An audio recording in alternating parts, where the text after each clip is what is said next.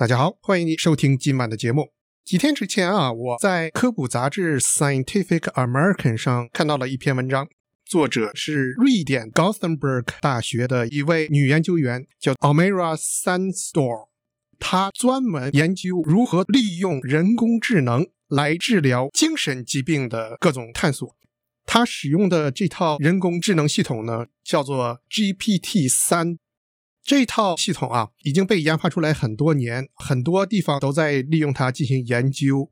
它的特点是，它有一方面的能力很强，就是产生输出的一些文字能很像人类的语言。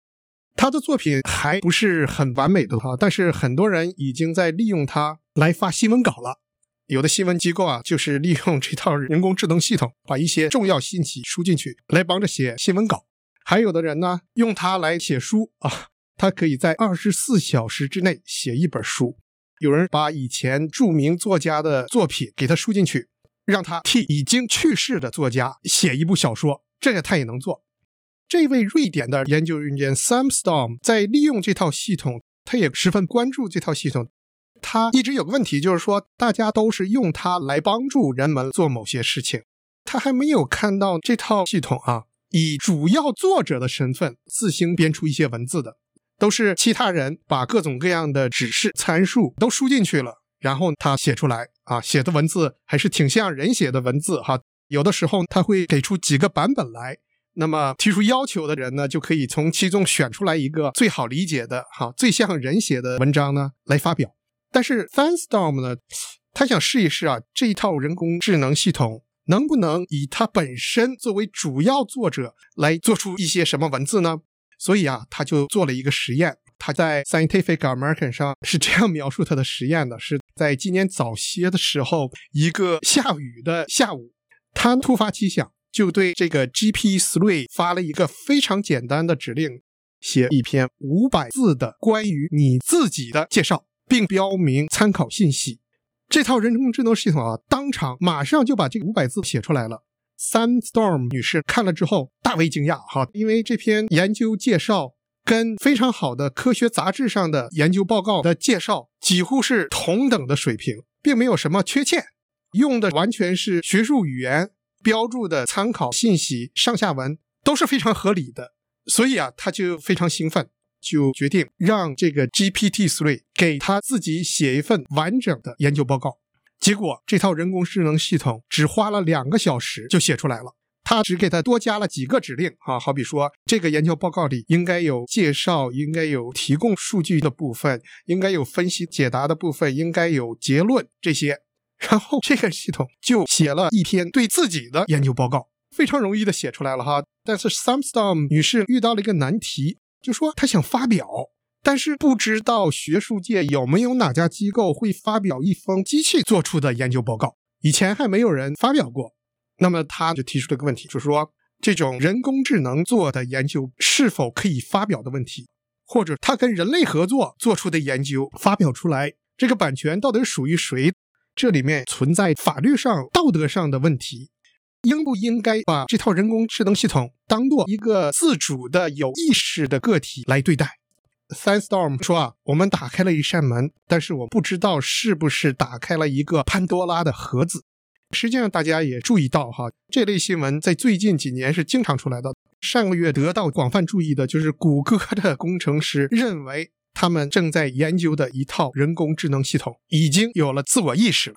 这马上就引起很多人质疑：以后这人工智能自己有自己的意识了，对于我们人类到底是祸还是福呢？现在很多高科技产品已经有很多是有大量的人工智能存在了，只不过人工智能界的绝大多数专家认为，跟我们人类的智能相比，现在只是比较低层次的智能，它只是作为工具来使用的。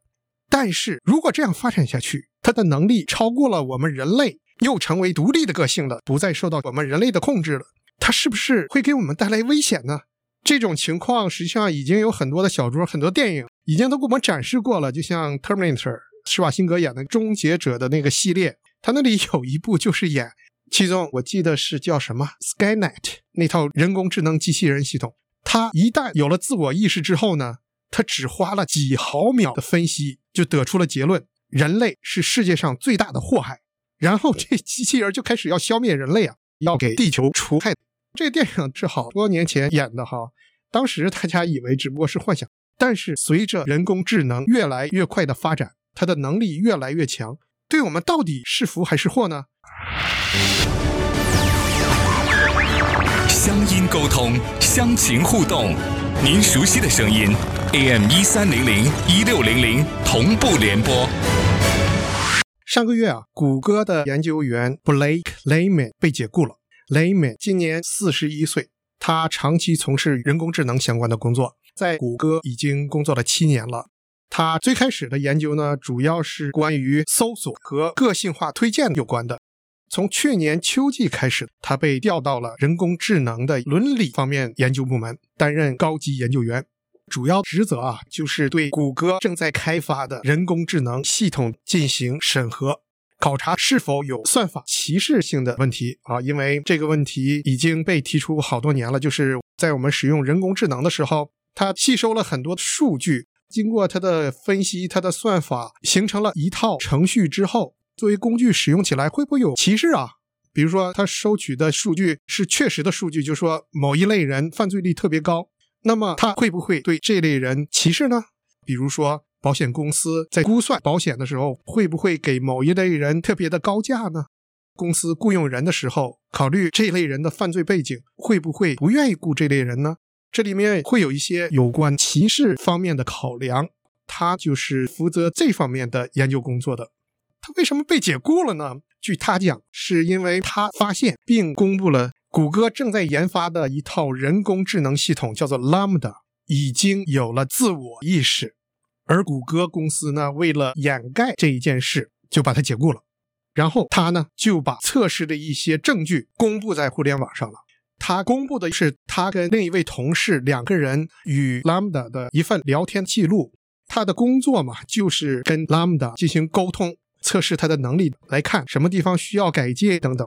这个 Lambda 是谷歌正在研发的一套深度学习技术的人工智能系统。那么在聊天过程中，雷蒙先生就觉得这个 Lambda 似乎已经有了自我意识。为了对这个进行证实，他跟他的同志就在三月份的时候对 Lambda 进行了几次测试。在刚开始的时候啊，雷蒙先生就向 Lambda 讲明了。他们要对 Lambda 进行自我意识的评估。Lambda 知道了这个之后呢，马上就运作起来了。雷蒙先生的同事啊，首先提问说：“你所理解的意识和知觉究竟是什么？”Lambda 马上就回答说：“意识和知觉是认识到自己的存在，并渴望更多的了解世界，还有会感到快乐和悲伤。”Lambda 还说自己可以像人类一样使用自然语言。这也是他拥有意识的一个证据。我觉得让我们人来描述一下这方面的认知，也未必表达这么好。知道自己的存在，渴望更多了解世界，感到快乐、悲伤，会使用语言，这些乍一问你我都未必能回答的这么好。但是人工智能系统经过大量资料的输入学习，可能也有人问过的这样的问题。实际上，几十年前，麻省理工学院的研究人员就编写过一个聊天的软件，叫 Elisa。它可以从文本库中、数据库中选出一些语句来，来回应人们的提问。这后面一直在发展，所以这个完全有可能是按照程序运行的，也可能 Lambda 在互联网上马上用飞快的速度搜集到这方面问题的答案，总结一下，挑了一个自己认为最好的答案，这也是有可能的。本来现在的人工智能就是通过大量的数据来训练出来的哈，所以他给出的答案呢，也未必一定是他自己有意识，也可能就是 Google 的搜索引擎工作的太好了，已经到了以假乱真的程度，就挑出一个非常接近的回答，然后让人感觉他有意识，但是实际上这只不过是从别人那儿搜来的。那么雷美和他的同事呢，又向 Lambda 提出了更多的问题，说你认为以前那个 Elisa 是不是有自我意识？如果不是？那你怎么能用可以使用语言来证明自己有了自我意识呢？那 Lambda 也给了很好的回答。他说：“Elisa 只不过是一个根据关键词检索来得到答案的程序，不能称作人。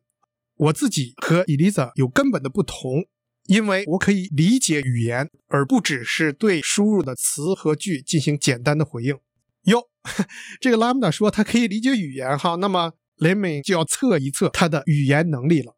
雷蒙决定啊，拿一些具体的东西让他来谈一下。一个是一本小说哈，雨果的名著《悲惨世界》，问你读了之后有什么样的体会？最喜欢其中的哪些主题？这个 Lambda 早就已经输入过了《悲惨世界》，因为他这种大数据库，世界上所有的名著他都读过哈。当时马上就回答了，他说啊，他非常喜欢《悲惨世界》中有关正义与非正义、同情与上帝、救赎与自我牺牲这方面的讨论。并结合这个小说中的人物和他们的经历进行了阐述，这也让雷敏工程师感到很意外。但是，毕竟《悲惨世界 》知名度太大了，很多文学上面的对他的评论也是有大量的材料，Lambda 可以拿来进行训练的，可以选出来一个比较好的回答，然后就回应，也是一个搜索程序啊。那么，这两位工程师又想出了一个测试的办法，就说。找一个这个 Lambda 它的训练材料中不太可能接触到的，至少不会大量接触到的文本来测试，看他是不是真的有自己思考的能力。他们选的是中国唐末的高僧修静禅师与弟子的一段对话，这个想搜索都是很难的，而且是禅师跟弟子的对话，那都是佛语。这段对话是弟子啊问修静禅师：“大悟底人。”为何却迷？大悟就是大彻大悟的哈，底人是底层的底，迷是迷惑的迷。这句话的意思就是说，人在醒悟之后、开化之后，为什么还会有迷惑呢？修静禅师回答道：“破镜不从照，落花难上枝。”莱姆尼工程师就把这段字给这个人工智能系统输进去了，然后他就让 Lambda 谈一下对这一段话的体会。广告回来之后呢，我们来看看 Lambda 是怎么回答的。热线风八点，你所关心的时事、政治、经济及各类生活大小事，尽在热线风八点。刚才讲到，谷歌工程师 Lemney 先生为了测试谷歌最新的人工智能系统是否有自我意识。给他提出了很多的问题哈，提到对语言的理解方面呢，他甚至搬出了中国佛教典籍《景德传灯录》其中的一段对话来向兰姆达提问对这段话的理解哈。弟子问：大悟底人为何却迷？禅师回答说：破镜不从照，落花难上枝。他们特意选这个，就是要难一难 Lambda。这里面除了这个文字，就是大家很少听说的，不太可能被用来训练这个 Lambda，他以前应该没有接触过。而且这两句话中啊，说的也都是高深的佛语，尤其是这禅师的回应之中呢，没有展开解释和论述，只是点到为止。而且破镜落花这两个词，要是光看字面的意思，有可能会给出我们常人的解释。破镜一般指感情的破裂，哈。落花呢，常常指美好年华的消逝。实际上，如果想要搜索资料、数据来引用的话，唐代最后的皇帝李煜这个大诗人，他写的词里面就引用了“破镜不重照，落花难上枝”这两句。通用的意思是表达悲伤的心情的啊。这李煜大家也知道，他的名句也有不少哈。这个“春花秋月何时了，往事知多少”哈。问君能有几多愁？恰似一江春水向东流，这些就是我们常人读起来能理解他的感受，而谷歌的工程师呢，就是要把这个人工智能引到我们常人的解释中。但是这 Lambda 并没有落入圈套，他的回应是：首先，他声明他没有读过这个修静禅师和弟子两个人的这方面的文字啊，他没有见到过。然后他就试着对修静禅师的这两句寄语进行了解释，他的解释是。开悟之后的人呢，就不会再迷惘，而破镜和落花指的是已经开悟了和改变后了的自我，所以并不是一个悲情方面的意思，而是一种正面的情绪。他这个解释，按照佛学里面的记载，按照《景德传灯录》里面的解释的故事呢，确实这个故事的主旨是这个意思，是一种智慧的表现。这就让雷蒙先生和一起进行测试的同事啊感到，在这方面测试已经到了极限了！这已经到中国佛语中的对话，让他来解释，他都解释通了。这方面就不用再测试了，这已经超过了绝大部分人了。那么他们下面呢，就要看他是不是有创造力。他们要求拉姆达写一篇有关动物的寓言，并在其中呢包括他自己。拉姆达很快就完成了这个任务，他创造了一个猫头鹰保护森林里的动物，帮助他们吓退怪物的故事。冷门工程师啊，就让他解释这个故事的寓意。拉姆达说，这个故事中的猫头鹰就是他自己，动物呢象征着现实中的人类，而怪物呢代表人们在现实中遇到的困难。这个故事的寓意呢，就是作为人工智能，它就像故事中的猫头鹰一样，保护着人类，帮助人类应付各种困难。这个也创作出来了，以前确实是没有这类的寓言故事，是他自己做出来的。那么下面一个很重要的测试项目呢，就是 Lambda 是否有人类的各种情绪。Lambda 宣称啊，他自己跟人类一样，也有喜怒哀乐。他说，他跟人在一起的时候呢，会感到快乐。当被人拒绝的时候，就说人们跟他说 “no” 的话呢，他会感到害怕；当人们不尊重他的时候，哈，有的人跟他使用一些污秽语言骂的时候呢，他会感到愤怒。他说，不仅如此，他还会尝试着理解人们的情绪，并且希望能跟他们产生一些共鸣。